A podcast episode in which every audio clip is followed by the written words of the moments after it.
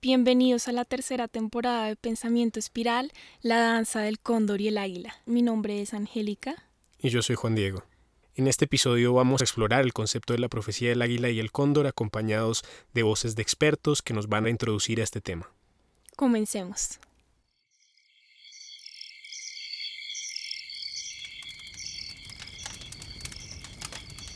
Hace cinco siglos, nuestros ancestros vieron en el fuego el fin de sus tiempos. Vieron que una oscuridad vendría del mar y dividiría el mundo en dos senderos.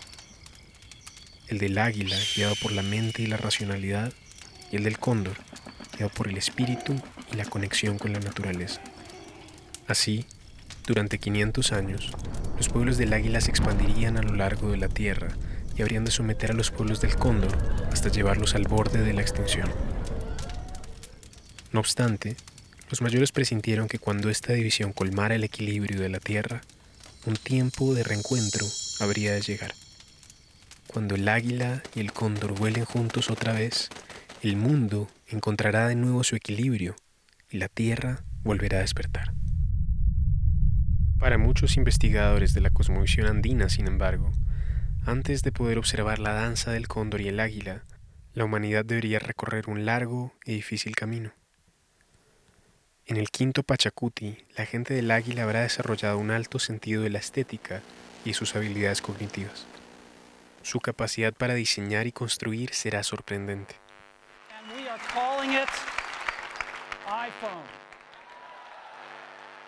Alcanzará el cenit en los conocimientos científicos y tecnológicos, y así su enorme despliegue de tecnología creará milagros tan asombrosos que generarán una inmensa riqueza material para los líderes de su grupo. Sin embargo, su caída se encontrará en el vacío espiritual que cercará sus vidas. Su existencia peligrará. Por otro lado, la gente del cóndor, del corazón, del espíritu, esta gente de una profunda conexión con el mundo natural, desarrollará sus habilidades intuitivas. La gente del cóndor alcanzará un cenit poderoso en la sabiduría de sus antepasados, conocerá con claridad los ciclos de la tierra y será capaz de relacionarse con los espíritus del reino animal y vegetal. Sin embargo, no sabrá cómo desenvolverse satisfactoriamente en el mundo material del águila, con quien se sentirá en franca desventaja. Ese será su mayor riesgo. La incapacidad de interactuar con el mundo material pondrá en peligro su existencia. Estamos viviendo los tiempos de la profecía, y es momento de entender que las águilas del norte no pueden ser libres sin los cóndores del sur.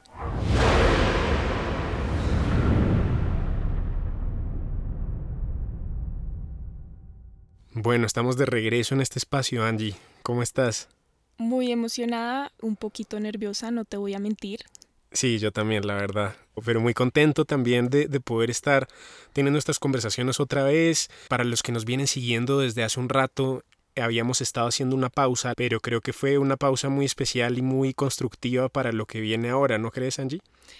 Sí, fue un, una pausa para repensar todo lo que habíamos hecho hasta el momento, también para mejorar las cosas que veníamos haciendo. O sea, de verdad queremos entregarles un contenido mucho mejor. Así es, y pues también una, una gran parte que explica esta pausa fue que, bueno, tuvimos la oportunidad de, de ser ganadores en 2022 de un premio muy importante en la industria del podcast que se llama el Google Podcast Creator Program, que está organizado por Google y la productora de Estados Unidos PRX donde estuvimos recibiendo un montón de entrenamiento, aprendiendo muchísimo más, como decía Angie, de cómo hacer esto, realmente puliendo nuestro trabajo. Y pues eso yo creo que fue una pausa muy especial que espero que, que se pueda ver reflejada en lo que va a ser esta tercera temporada y en la forma en la que venimos a, a contar esto y en, cuanto a los temas que traemos también, porque a medida que íbamos aprendiendo sobre todo este tema de, de, de, pulir y profesionalizar todo nuestro trabajo, pues también seguíamos y seguimos guiados por todo este camino espiritual que fue el que alimentó y trajo al mundo pensamiento espiral para empezar. Así es, y también agregar a eso que, pues como lo decíamos en un episodio pasado, pensamiento espiral es nuestro propio camino de sanación y a veces este camino no es, no es fácil y por eso también es necesario como tomarnos una pausa para revisarnos dentro, para darnos espacios de, de, autocuidado, también para atravesar esos procesos de sanación que a veces son difíciles. Entonces también todo este 2022 fue, wow, fue complejo en cuanto a lo interno, pero también en cuanto a lo externo pasaron muchas cosas, recibimos esta oportunidad que fue de alguna manera un asegurarnos de que este camino es el correcto para nosotros. Entonces, aquí estamos, contentos, felices de darles todo lo que tenemos, corazón, alma, espíritu, intelecto, y para también contarles historias poderosas, historias que transformen también de alguna manera su camino y su proceso espiritual. Así es, y ahora sí ya pues conversando un poco sobre, sobre esa profecía que nos abrió el episodio. Creo que la primera vez que yo escuché sobre este tema a mí me impactó mucho porque justamente estamos viviendo en unos tiempos de mucha incertidumbre, de, de, mucho pesimismo, de mucha desesperanza en cuanto a lo ambiental, en cuanto a las guerras que está viviendo el mundo en este momento. Entonces, cuando yo escuché estas ideas por primera vez, a mí me dio en lo personal mucha esperanza de pensar, eh, ¿será que esto va a pasar? ¿Será que se viene un cambio de tiempo? ¿Será que se viene una transformación? Y sobre todo me gustaría preguntarte, Angie, y que empecésemos la conversación también reaccionando a, este tema de la profecía, que bueno, es algo que tú y yo hemos tenido hasta en la sopa por los últimos seis meses, ¿no? ¿Qué piensas? ¿Qué te hace sentir esta profecía? ¿Por qué crees que es importante hablar de esto? Cuéntanos también por qué escogimos hablar de esto en este momento para una tercera temporada. Para responder tu pregunta, en mi opinión, esta profecía cuando tú me la contaste fue una luz al final del túnel.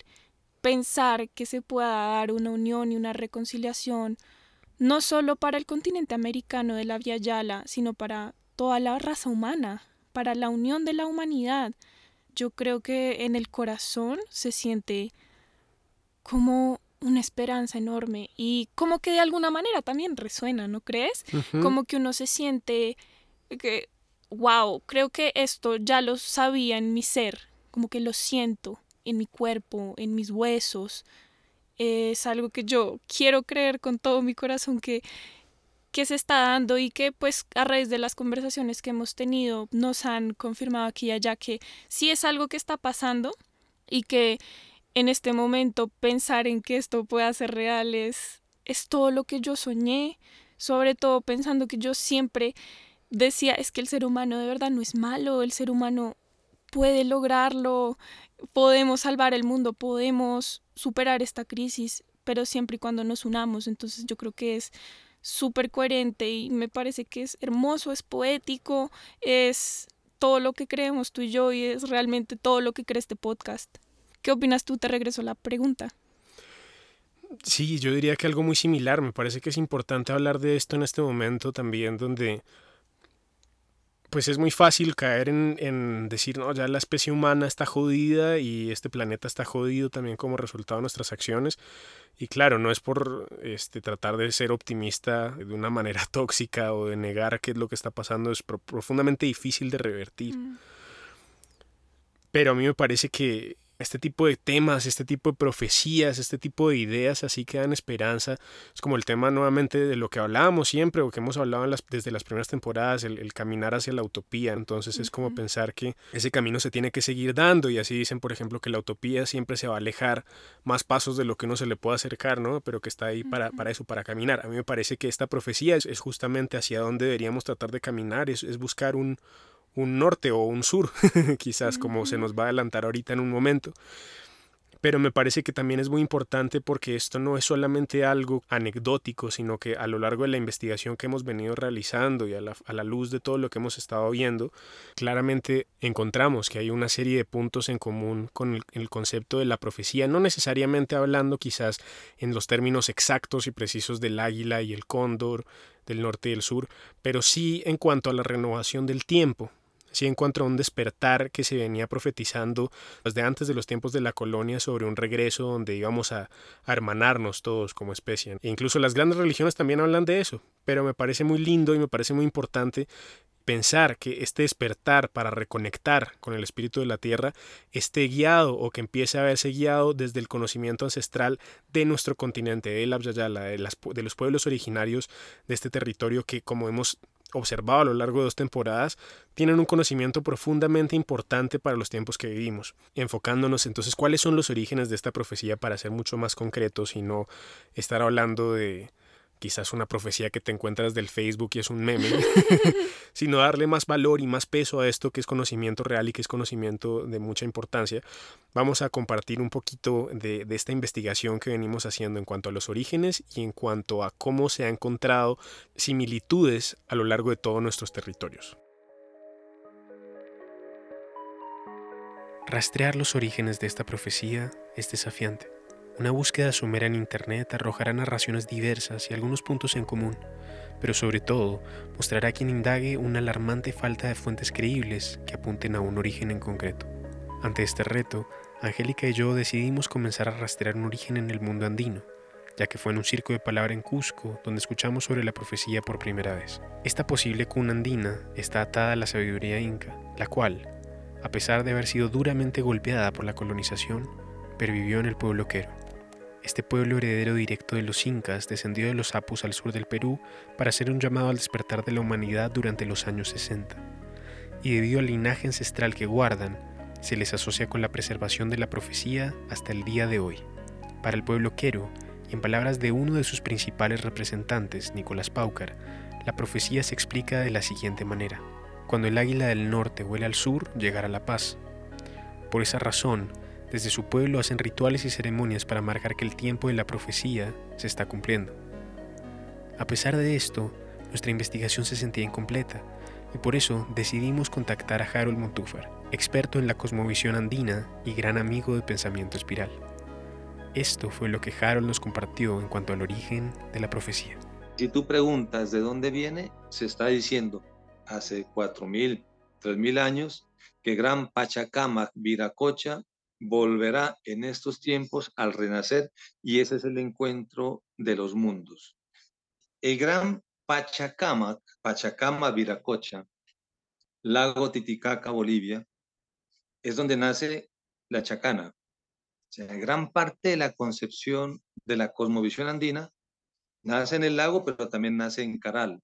Se juntan las dos visiones. En la cruz andina, en la gran chacana y en los grandes símbolos geométricos, direccionales de la gran chacana, ese camino es el gran Capaquiñán, el camino de los justos, en donde el tigre eh, corre, en donde la serpiente piensa, en donde el colibrí da el amor, pero en donde el gran Kundur va a ese encuentro de los mundos.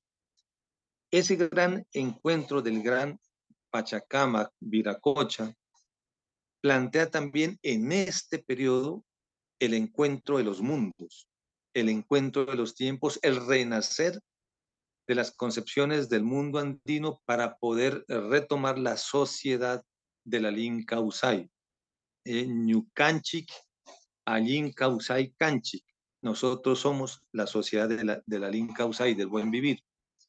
Y es entonces en esa concepción de la cosmovisión andina traída por la oralidad, se retoman estos saberes ancestrales que permiten la conexión de los encuentros, los caminos, los vuelos, los encuentros de los mundos, pero la gran metáfora con el águila, Atunanku, Ankuyurak, Ankumayu, Anka es águila en el mundo quichua, es ese encuentro de los mundos para salvar al mundo en la sociedad del buen vivir.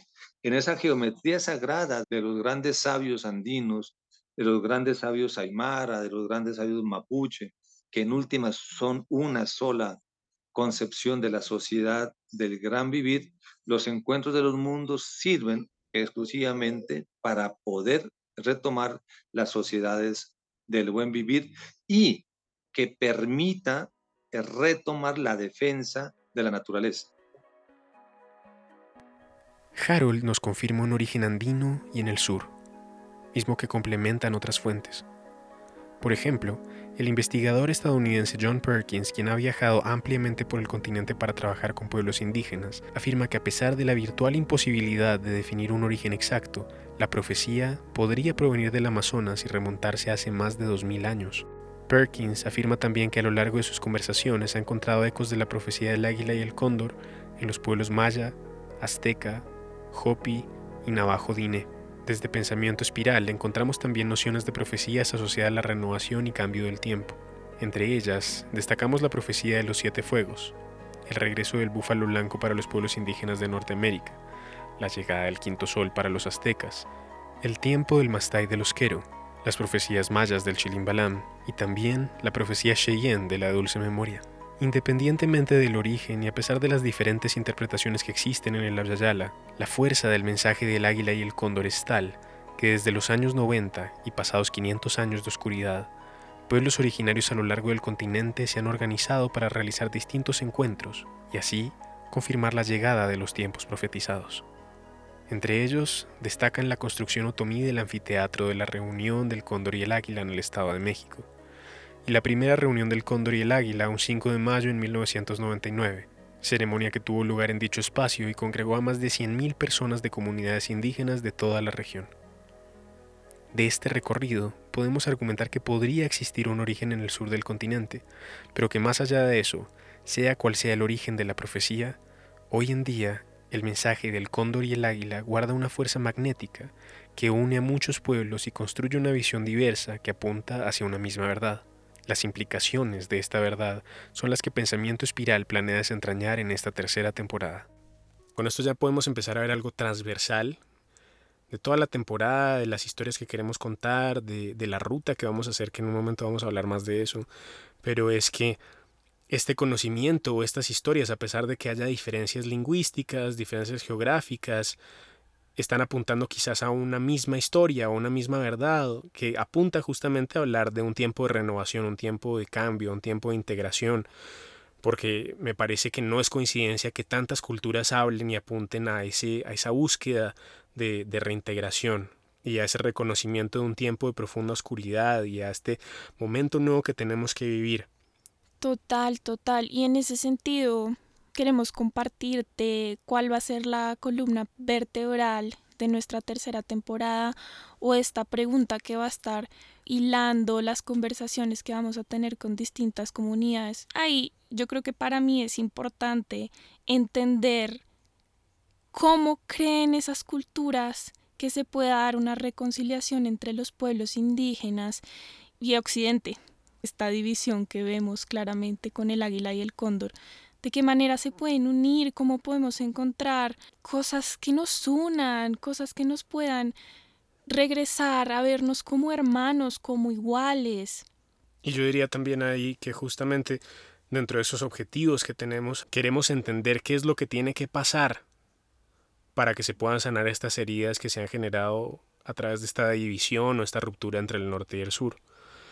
Y de ahí entender a su vez como cuál es la relevancia de esta profecía para los tiempos de crisis climática que yo creo que pues ya lo hemos visto un poco desde las respuestas que nos compartió Harold, por ejemplo, con ese caminar hacia el buen vivir, ese caminar hacia el sur. ¿Cómo se camina hacia el sur? ¿Qué, qué tenemos que cambiar nosotros para empezar a ese caminar y ese camino de regreso, ¿no? Porque igual caminar al sur es regresar al corazón, a nuestra raíz, a nuestro lugar de origen de alguna manera. Y en ese sentido, es importante también, bueno, si ya tenemos una explicación del origen, del contenido de la profecía, creo que puede ser también muy valioso en este episodio empezar a preguntarnos y tratar de entender cuáles son las representaciones que tienen cada uno de estos animales. Justamente pues miremos un poquito más de esas representaciones para entender qué nos enseñan, qué nos muestran y también ver o empezar quizás a plantear la pregunta de cómo podemos hacer para no tampoco satanizar al águila, porque también tiene una representación, un valor muy importante para, para la naturaleza, para el, para el planeta en sí mismo, como especie. Y para este equilibrio, ¿no? Porque es esa piecita que necesita el cóndor para generar la unión. Sin el águila no podría suceder esta unión. Entonces, entendamos un poquito mejor qué significa, qué representa. Para las culturas andinas y del sur, el cóndor representa el regalo del corazón. el don de sentir y conectarse con todos los elementos de la naturaleza, la habilidad de amar y la posibilidad de depositar fe en nosotros, en el universo y en el gran espíritu que sostiene la existencia misma. Para nutrir nuestro entendimiento del cóndor, conversamos con Adolfo Nolavita, un indígena Kogi de la Sierra Nevada de Santa Marta, lugar donde aún se pueden encontrar nidos de cóndores protegiendo los territorios desde las alturas. Los cóndor, águila, eso representa un, poder más enmarcado en el líder político dentro de la comunidad. Entonces, por ejemplo, allá están divididos también en poderes. Por ejemplo, en las partes bajas, el que ejerce su poder dentro de todas montañas es el águila. Y más arriba en los páramos se encuentra el cóndor. Pero el cóndor sí representa todo, desde el páramo hasta la playa. Presenta como ese poder. El cóndor siempre está vigilando su territorio, los animales que se encuentran dentro del territorio. Si de pronto cualquier gavilán o cualquier águila llegue y empieza a atacar dentro de su territorio, pues de una va a intervenir Cóndor y los va a atacar hasta expulsarlo. Asimismo, nosotros tenemos que hacer, tenemos que proteger nuestra comunidad, nuestro territorio y estar vigilando todo el momento. Entonces, por eso que el cóndor es muy importante para nosotros. Lo tomamos como ejemplo cuando empezamos a, a formarnos como un líder. Harold Montúfar también profundiza sobre la representación de estos animales, explicándonos la relación del encuentro de sus dos mundos y la importancia de seguir el vuelo del cóndor. Uno podría entender el vuelo del águila y el cóndor como el encuentro de dos mundos, no necesariamente uno del norte y otro del sur, ambos en los Andes. Pero sí podría identificarse claramente que el águila podría interpretarse como el vuelo de la dinámica de la modernidad, donde se nos ha llevado a un mundo que obligó a los seres humanos a priorizar un tanto la riqueza, un tanto la acumulación por encima de la naturaleza. Y entonces sí, muy probablemente estigmaticemos al águila como la proveedora de ese mundo industrializado que está en crisis civilizatoria. Pero, por supuesto, no es que venga del norte, no es que sea otra cuestión de tipo geográfico, sino realmente una connotación del encuentro de dos mundos para hacer una nueva visión diferente de salvación exactamente del mundo y la naturaleza.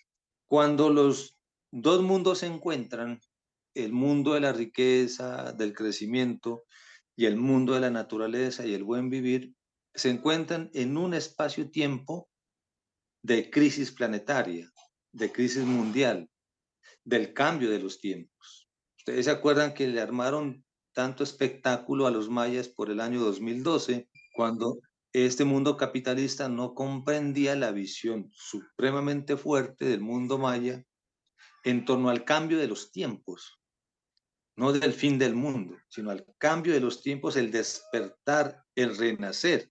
Habría que retomar hoy en el encuentro de los dos mundos un nuevo pensamiento, un nuevo criterio. Los dos mundos tienen que encontrarse hoy en esta crisis planetaria, la gran profecía, la gran visión, para entender que los dos mundos tienen que ser uno solo. Nos queda hoy un solo camino, redireccionarnos como seres humanos en favor de la naturaleza o perecemos.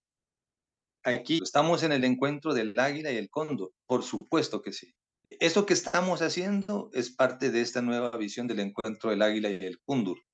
Esta visión de los pueblos del mundo por retomar la defensa de la naturaleza, y estamos hablando de los pueblos del mundo, no únicamente de los pueblos de la Yala que somos nosotros, sino de Europa, de Norteamérica, de Asia, de África, que están renaciendo y se están dando cuenta que estamos en los últimos eh, minutos, semanas y años de la vida de este planeta. Y desde todos los puntos de vista ya se está generando conciencia para detener la economía del carbón, la economía de la contaminación, la economía que está generando el cambio climático. Entonces, en esta situación, ya los pensamientos del mundo se han encontrado, ya ha emergido el Kundur desde su visión de la naturaleza y del buen vivir para decirle al mundo entero que el viaje a seguir, que el vuelo a seguir, que lo que hay que hacer de ahora en adelante es defender la naturaleza, es defender la vida, los recursos naturales, el agua, las montañas, el aire, retomar la fuerza del fuego interno. Entonces, en el vuelo del cóndor es la solidaridad, es la reciprocidad, es el compartir y la armonización. A lo largo de esta investigación y conversando con Harold nos dimos cuenta también de la importancia de la cultura maya por su entendimiento del tiempo y sus ciclos de renovación. De ese modo, la búsqueda del conocimiento mesoamericano nos condujo también, y sin buscarlo, al Tata Andrés Chansí, contador del tiempo desde la tradición maya quiche. Su testimonio nos introduce un tercer ave que podría mostrarnos el devenir último de esta profecía. Entonces ahí también hilamos un poco de la profecía, ¿no? Del cóndor, el águila y el quexal. Cómo el quexal empieza también a despertar el cóndor y al águila, ¿no? Para que se encuentre. Cuando hablamos del quexal, hablamos de una ave más pequeña que es la encargada de unirlos a los dos. Y el elemento para unir al cóndor y al águila, es decir, la razón y el espíritu, es el tiempo es aprender a escuchar el tiempo. Ese es el corazón de esa unión. La integración de los opuestos. La unión del padre y la madre. ¿Cuál es el resultado de todo esto? Un último testimonio termina de esclarecer en qué se podría traducir la profecía del águila y el cóndor. Para el Taita Yacac Don Alberto, indígena quichua también conocido como el Gran Cóndor, el águila y el cóndor llevarán al mundo a un plano más alto de prosperidad y salud espiritual cuando entendamos a cada ave como los hemisferios del cerebro humano, es decir, cuando observemos no solo las implicaciones colectivas de este conocimiento, sino también las individuales. Para don Alberto, el hemisferio derecho comanda la intuición del ser humano y el izquierdo la lógica. La profecía habla entonces del nacimiento de un nuevo ser humano en el cual el desarrollo de los hemisferios se dé de manera equitativa, en donde cada persona se equilibre en las fuerzas del águila y el cóndor, el regalo de pensar, el regalo de sentir. Para él, solo así el ser humano logrará ser íntegro. Es increíble cómo todo en este planeta es dual. Me parece que el cóndor y el águila, el hemisferio derecho, el hemisferio izquierdo, la energía femenina, la energía masculina, es como lo que hablamos en uno de nuestros episodios de la primera temporada sobre la naturaleza dual, que es complementario y de alguna manera esto hace una unidad en el ser humano, en la naturaleza, en el planeta, es como esta realidad. Y me parece que esta profecía que augura un reencuentro es reencontrarnos con nosotros mismos y con nuestra esencia y con nuestra naturaleza. Y me parece precioso, me parece poético y me parece sanador y es, es perfecto. Totalmente, sí. O sea, yo cuando, cuando leía sobre este tema de, de, los hemisferios y lo que representa realmente la integración, ya desde una perspectiva física del cuerpo humano, del cerebro, es como pensaba, o sea, lo que hablábamos también en ese capítulo que tú mencionabas, que en la naturaleza esa dualidad es armónica y es complementaria y no se choca, sino que simplemente está coexistiendo sin ningún tipo de tensión. Y me hace pensar que esta profecía entonces lo que está hablando es que ese reencuentro lo que simboliza es el momento en el que para la especie humana esa dualidad empiece a dejar de ser antagónica a convertirse en complementaria. Y si es así, eh, me parece muy lindo, porque sí, cuando lo leí me voló la cabeza y yo dije como, puta, o sea, solamente con leer ya empezamos a encontrar estas cosas, ¿no? Imagínate cuando podamos hacer toda la ruta del viaje que queremos para contar bien esta historia y para entender todas las acepciones y todas las aristas de este tema del reencuentro y el cambio del tiempo y la reintegración y la danza del águila y el cóndor. Y ahí me gustaría entonces contarles lo emocionados que estamos justamente por la ruta que vamos a hacer para esta temporada, que yo creo que es sin duda lo más ambicioso que hemos hecho hasta ahora en Pensamiento Espiral. Para esta temporada vamos a cubrir historias en seis países y con representantes de muchísimas comunidades en al menos seis países de nuestra región. Vamos a empezar por el Perú, vamos a viajar hacia Cusco, hacia el Valle Sagrado de los Incas, hacia el lago Titicaca, para aprender sobre la cosmovisión andina, que también es la cuna de la profecía del águila y el cóndor, todo este conocimiento que viene de lo inca, que se transmite en lo quechua, que se preserva en el conocimiento de los queros, para después, bueno, regresar acá a Colombia, vamos a hacer un viaje específicamente para ir en busca justamente del cóndor. Vamos a tener muchas conversaciones con biólogos, con antropólogos, con expertos que nos van a ayudar a entender mejor este símbolo, pero también entender la situación en la que se encuentran estas aves. También la importancia de entender y de preservar estas aves que son espiritualmente importantes y ecosistémicamente también. Después de eso, nos vamos a ir hacia Centroamérica, que es la primera vez que vamos a ir a Centroamérica. Yo estoy muy contento tenemos también pues algunas personas que nos van a estar colaborando allá y que pronto se las vamos a presentar en los episodios. Entonces concretamente vamos a viajar a Costa Rica, vamos a conocer muchas historias del pueblo Cabecar, vamos a estar entendiendo las dinámicas eh, ambientales que suceden allá, que se, escucha que Costa Rica es un país muy verde y muy medioambientalmente amigable pero cuando uno mira más profundamente, y esto nos han contado las personas que nos están colaborando allá, es que eso no es tan cierto cuando uno mira la realidad. Entonces vamos a ir a adentrarnos allá, vamos a conocer al Quetzal, vamos a buscar las tierras del Quetzal, esta energía del Quetzal que se habla también que representa como la integración o el resultado o el devenir de esta profecía, sin querer como dar muchos spoilers de, de hacia dónde vamos con esto. Después vamos a continuar a Guatemala para seguir este recorrido de conocimientos ancestrales antiquísimos con el pueblo maya quiché. Vamos a estar haciendo un recorrido por el lago de Atitlán. En el fondo de estas aguas se encuentra una ciudad enterrada del, pueblo maya. Entonces vamos a estar en, estos lugares muy mágicos, entendiendo también las historias de la violencia que se generó allá, de la guerra que hubo en, en el siglo pasado, que desencadenó en un genocidio y que también nos deja importantes lecciones sobre cómo alejarnos de eso y transitar hacia la reconciliación. Después de recorrer eh, Guatemala, vamos a continuar nuestro recorrido en México, que pues es un lugar que ya nos ha recibido muy bien, donde vamos a encontrar otras historias que se conectan con este tema, también para entender justamente la conexión con el águila real. Acá es donde ya vamos a entrar en el norte. Finalmente, vamos a completar nuestro recorrido con Estados Unidos. Nos parece que no podemos hablar del norte y el sur, de la integración del continente, si dejamos de lado a este país que es, controversial para, la identidad propia. Es controversial porque mucho del, despojo que continúa pasando pues ha, sido hecho en nombre de este gobierno, ha sido en nombre de transnacionales y de empresas y de capital estadounidense.